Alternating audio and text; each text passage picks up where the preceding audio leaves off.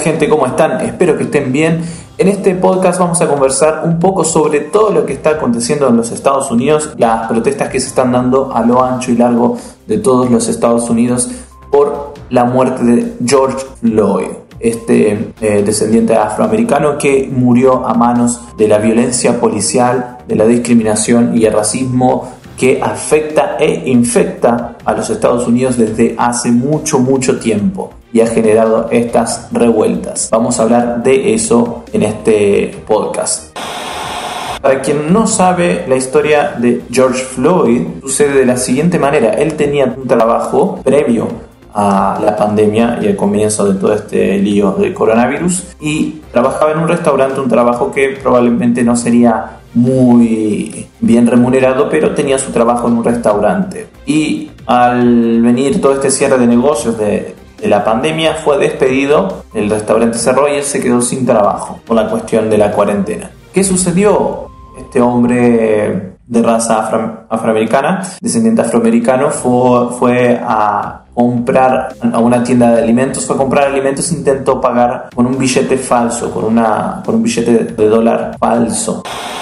Entonces las personas de, la tienda llamaron a la policía. Todo esto causado por eh, la falta de trabajo generada por la cuarentena, por varios factores, pero principalmente por la, pandemia y la cuarentena, porque él tenía su trabajo estaba trabajando antes de esto. Entonces él va a comprar comida con un billete falso y cuando llega la policía lo toman lo arrojan al suelo y un policía coloca su pierna sobre el cuello, sobre la cabeza de, George Floyd, asfixiándolo y no lo suelta, lo termina matando por asfixia.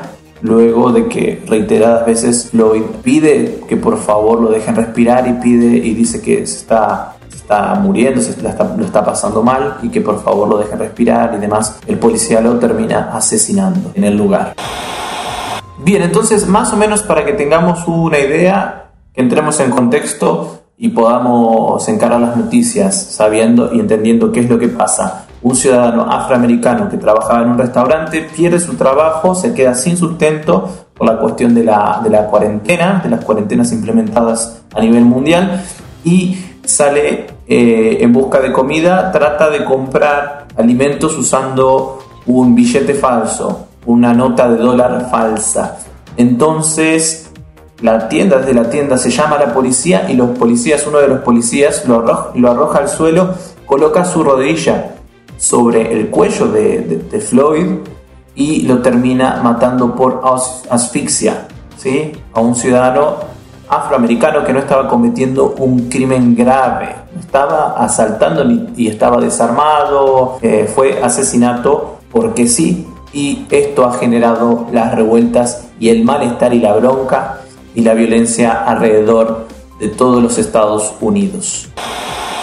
Bien, entonces sabemos de las protestas y demás, yo creo que están todos al tanto de eso ya, así que no voy a explicar, ya sabemos que están quemando todo en Estados Unidos, prendiendo fuego los autos, los coches, están rompiendo tiendas comerciales, saqueando y demás. Hay un caos total a lo largo y ancho del país en general. Vamos a ver entonces cuál fue la respuesta de Donald Trump, del presidente de los Estados Unidos. Vamos a mirar, vamos a mirar aquí el periódico ruso RT y ya sabemos que va a hablar en contra de Trump, no va a hablar mal de Trump, pero vamos a mirar qué dicen los rusos.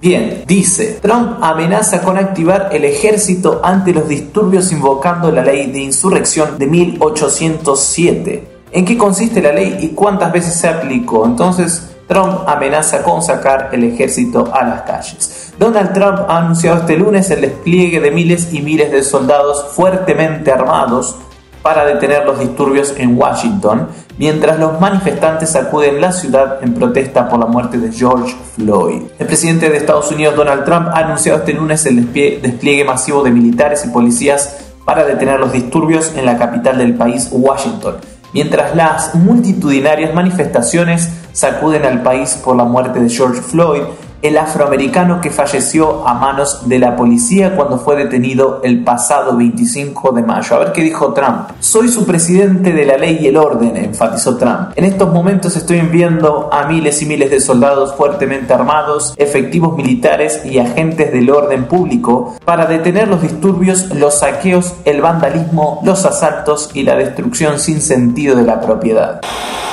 Durante su discurso, el mandatario subrayó que está tomando medidas rápidas y decisivas para proteger la capital de los disturbios y recomendó a los gobernadores desplegar a la Guardia Nacional para tomar las calles. Dijo Trump, alcaldes y gobernadores deben establecer la presencia abrumadora de las fuerzas del orden hasta que la violencia sea sofocada, añadiendo que si una ciudad o estado se niega a tomar las acciones que son necesarias para defender la vida y la propiedad de sus residentes, entonces desplegaré a los militares de Estados Unidos y resolveré rápidamente el problema por ellos, enfatizó el presidente.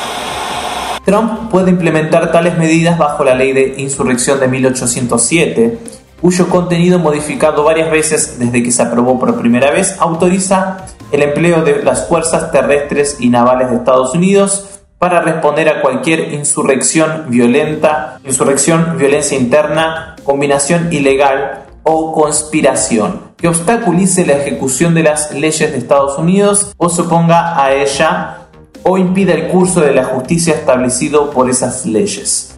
Según el documento, el mandatario tiene derecho a aplicar la ley de insurrección sin consultar la medida con el Congreso aunque debe hacerlo a través de una proclamación formal para dar tiempo a los residentes de áreas afectadas a dispersarse y regresar a sus hogares en un tiempo limitado. Por otra parte, Trump podría enfrentar ciertas dificultades al invocar el acto unilateralmente y sin contar con el apoyo de los gobernadores estatales. La ley indica que, de producirse una insurrección contra el gobierno en cualquier estado, el presidente puede, a petición de su legislatura o de su gobernador, si la legislatura no puede ser convocada, llamar al servicio federal a la milicia de los otros estados, en la cantidad solicitada por ese estado, y utilizar a las Fuerzas Armadas que considere necesarias para reprimir la insurrección.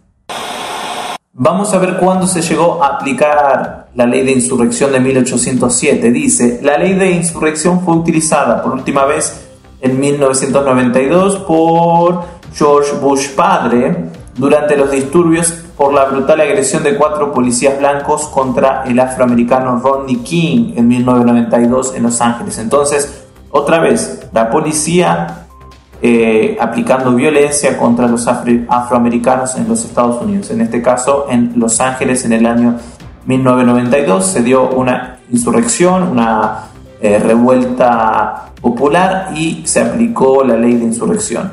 Y anteriormente fue en 1989 cuando la ley fue invocada después del huracán Hugo y hubo un saqueo generalizado en Saint Croix, en las Islas Vírgenes. Entonces eso es lo que podría suceder en el futuro o ahora mismo eh, en algunos momentos. Porque aquí tenemos dice Trump invoca ley de insurrección de 1807 para eh, es lo que puede pasar en Estados Unidos.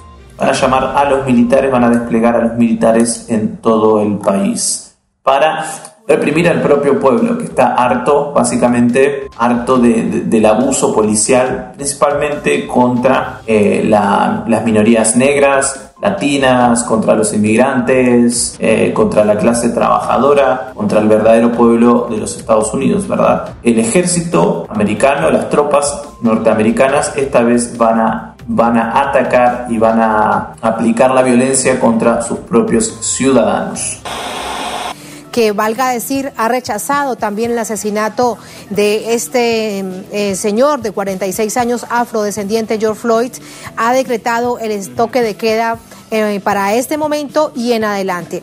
Muy buenas noches, Roland, ¿cómo le va? Bueno, eh, estoy bastante triste con esta, con esta situación referente a George Floyd, pero si nos ponemos a analizar, parece que cada, cada dos o tres meses tenemos una situación similar y conlleva que los policías que están cometiendo estas atrocidades casi siempre salen de la corte contentísimos y sin cargos. Si este policía, el cual ha violado los derechos humanos de, varios ciudadanos en Minneapolis, hubiera sido arrestado antes, esta situación no hubiera ocurrido. Lo que pasa en los Estados Unidos es que tenemos un sistema en el cual los asesinos policías que entran en, esta, en estas atrocidades, 90% del tiempo salen libres. Entonces, el sistema judicial en sí no se presta para establecer justicia. Y a la misma vez tenemos que estar bien claros con la postura del presidente de los Estados Unidos, Donald Trump, el cual es un promotor de un racismo salvaje y es bajo su mandato de, en el cual todo el racismo han incrementado. Tenemos que también estar claros que la fundación de este país está basada en el racismo, está basado también en la explotación de personas afrodescendientes. Y el nivel de racismo en los Estados Unidos ha incrementado bastante bajo no solamente la pandemia, sino también por las condiciones económicas, las cuales el blanco se siente que las comunidades afro están aprovechándose y le están quitando su estabilidad económica. Las manifestaciones en todos los en, en varios sectores de los Estados Unidos es una manifestación de una larga frustración con los sistemas las instituciones en los Estados Unidos, gubernamentales, federales, se prestan para avanzar el racismo. Así que este presidente no tiene la moralidad, tampoco tiene la credibilidad de promover una agenda humanista, ya que él no representa ningún valor humano. Los Estados Unidos ha perdido toda su credibilidad. Los Estados Unidos y con este presidente no está en una posición certera y clara de retar a ningún país respecto a sus violaciones de derechos humanos, ya que los Estados Unidos, país racista, país racista, le ha motivado a otros países dentro del cuadro de las Américas de también promover racismo. La, la, la, la situación es problemática, ya que estos policías saben que cuando entran en un proceso judicial van a salir absueltos, ya que la mayoría del jurado va a ser un jurado blanco que tiende a absorber a estos policías no hay no hay un sentido de justicia por parte de los jurados. Bueno, eh, yo manifiesto que el pueblo, basado en su intensa frustración, no tiene otro remedio de que eh, entrar en disturbios civiles para así protestar y enviar un mensaje contundente de que ya basta de este asesinato por parte de eh, los policías blancos. Pero a la misma vez tenemos otros policías que no son blancos, pero que también se prestan para este tipo de abuso. El, el, el, el policía que estaba al lado de, de, de es de orientación asiática y no se prestó para ayudar a esta persona a la cual estaban sofocando. Así que el, el, no, cae, no podemos caer en la trampa de que Minneapolis es liberal o que ellos se prestan para las expresiones libres. No, la mayoría de los países, de los estados de esta nación tienen una base racista y ese, y ese racismo ha incrementado bajo la presencia de Trump. Y se espera que en noviembre 3 el clima de esta nación cambie para así entrar en un, en un, en un ámbito donde se pueda desarrollar el humanismo y que exista cierto nivel de armonía social. Nos estás hablando, presidente de los Estados Unidos. Sí, nos estás hablando, Roland, de las elecciones presidenciales. Bien, escuchamos al activista social Roland Roebuck, quien habla desde los Estados Unidos. Entonces le pregunto a, los estadounidenses, ¿es fácil hablar de Venezuela o de cualquier otro país, verdad? Bien, es tiempo de que empecemos a hablar de los Estados Unidos. Los Estados Unidos han violado los derechos humanos no solo alrededor del mundo con sus invasiones, con Guantánamo, eh, respaldando dictaduras marionetas en América del Sur con la Operación Cóndor, pero también han violado sistemáticamente los derechos humanos de sus propios ciudadanos. Los han humillado, especialmente cuando se trata de minorías negras, latinoamericanos, inmigrantes y en general la mayoría son ciudadanos americanos también. Entonces, algún país va a invadir los Estados Unidos, va a enviar tropas a los Estados Unidos en defensa de los derechos humanos. Obviamente lo anterior lo, estaba diciendo irónicamente, ¿verdad? Pero bueno, eh, siempre Estados Unidos está, está acusando de, violaciones de derechos humanos y y de defender la democracia y esas cosas que la verdad ya nos tiene cansado a casi todo el mundo. Y entre tantas personas que se han cansado de todo esto y han hablado, han levantado la voz, apareció el grupo Anonymous de hackers activistas que buscan una determinada justicia a nivel mundial y atacan a todo aquel que consideren un enemigo de la justicia y de la libertad, etc. Vamos a ver qué decían los anónimos, el grupo activista, sobre esta cuestión. ¿Cuál es el mensaje que, cuál es el mensaje que han dado después de tanto tiempo de que no se escuchaba de ellos? Entonces, enviaron un mensaje y esto es lo que decían. Saludos ciudadanos del mundo. Los policías que asesinan a civiles y que cometen otros crímenes deben ser responsabilizados como todos nosotros. De otro modo, creerán que tienen licencia para hacer todo lo que quieran. Algunos dirán que es cosa de solo algunas manzanas podridas, pero ¿hay de los oficiales que se quedan ahí parados sin hacer nada mientras otros policías cometen un crimen? Por no hablar de los departamentos que se niegan a abrir cargos y enjuiciar a estos criminales. Exactamente igual a como abren cargos contra los ciudadanos que ellos juraron proteger. La gente se cansó de la corrupción y violencia de estas organizaciones prometen mantener a la gente a salvo. Después de los eventos en tiempos recientes, la gente comienza a entender que ustedes no están aquí para salvarnos, sino más bien están aquí para oprimirnos y hacer la voluntad de las clases dominantes criminales.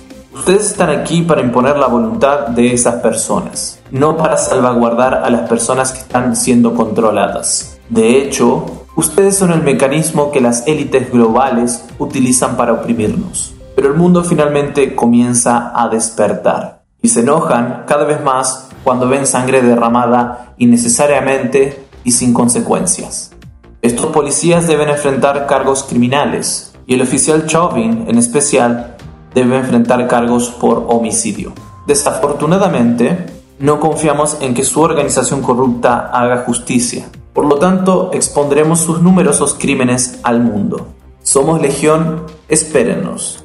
Y ese fue el mensaje del grupo activista Anonymous al mundo. Nodal Radio. Noticias de América Latina y el Caribe. Uruguay. Tres infantes de Marina fueron asesinados en un puesto de la Guardia del Cerro de Montevideo este domingo. Los militares recibieron disparos en la cabeza y sus armas 9 milímetros fueron robadas. Estaban dentro de una casilla del puesto de custodia de la antena del cerro. Según el parte policial, en el lugar de los hechos quedaron los chalecos antibalas y varias armas largas que no fueron robadas. Hace poco más de dos semanas, la infantería de Marina repelió a tiros un intento de ingreso a la base naval del cerro. En esa ocasión, dos personas escaparon en un bote que fue encontrado en una playa. El presidente Luis Lacalle Pou informó que no hay aún una hipótesis principal en la investigación policial. El episodio violento de las últimas horas está abierto a todas las hipótesis. No estamos dispuestos a que se naturalice la violencia en la sociedad. Lo hemos repetido una y mil veces y desde el gobierno vamos a utilizar todas las herramientas constitucionales y legales que permitan utilizar la fuerza del Estado para repeler la, agresión a los ciudadanos uruguayos y a aquellos que habiten nuestro país. Este lunes llegan a Colombia medio centenar de militares norteamericanos. Los uniformados integran una brigada estadounidense de asistencia de fuerza de seguridad, de acuerdo con lo informado por el Comando Sur de Estados Unidos. Los militares estadounidenses llegan para participar en Colombia en la lucha antinarcóticos. Si bien Carlos Trujillo, ministro de Defensa, afirmó que no habrá tránsito de las tropas extranjeras ni participarán en operaciones militares, la oposición afirmó que esta llegada de militares norteamericanos al país representa una violación de la soberanía y la constitución. Para el ministro de Defensa de Venezuela, Vladimir Padrino, Colombia es la cabecera de playa de la estrategia de contención yanqui en la América del Sur. Nodal Radio. Perú. Con más de 160.000 casos, Perú ya está entre los 10 países con más contagios de COVID-19 en el mundo. De los 164.476 casos detectados, más del 41% ya se han recuperado. En Perú se registran 4.506 fallecidos, con lo cual la tasa de letalidad en el país es de 2.74%. Gabriela Elgergen, del Programa de las Naciones Unidas para el Desarrollo, explicó que 2 millones y medio de hogares en el Perú viven en condiciones de hacinamiento. Para la funcionaria de la ONU es fundamental reforzar el abastecimiento de agua en hogares sin acceso a la misma, porque el lavado de manos es una acción importante para frenar al COVID-19. Bien, gente, ahí pasaban las noticias de Nodal Radio. Mientras tanto, los Estados Unidos mandando tropas a Colombia. Se viene una inminente invasión a Venezuela o qué será que están tramando? Mientras más problemas tienen los Estados Unidos, parece que aprovechan la situación para, para hacer movimientos extraños. El Comando Sur no descansa a pesar de las revueltas de sus ciudadanos. Vamos a ir terminando el podcast. Les recuerdo que estamos en anchor.fm. Anchor se escribe A-N-C-H-O-R.fm nos encuentran en Spotify, nos pueden encontrar en YouTube. Estamos, tenemos nuestra página en Facebook que se llama El Mundo al Revés Podcast. Y bueno, vamos, a, vamos diversificando nuestras plataformas porque, como todos saben, de un día para otro te bajan una cuenta en YouTube, te mandan de un momento para otro su cuenta o su canal está violando nuestras políticas de uso el servicio y, bueno, y te eliminan cuentas en Facebook, lo mismo.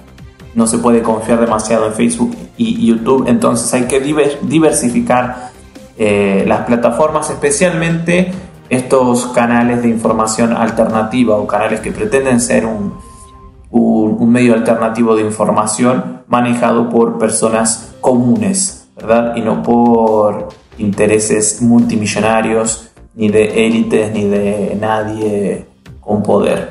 Así que vamos terminando. Muchas gracias por escucharnos hasta el final y nos encontramos en la próxima.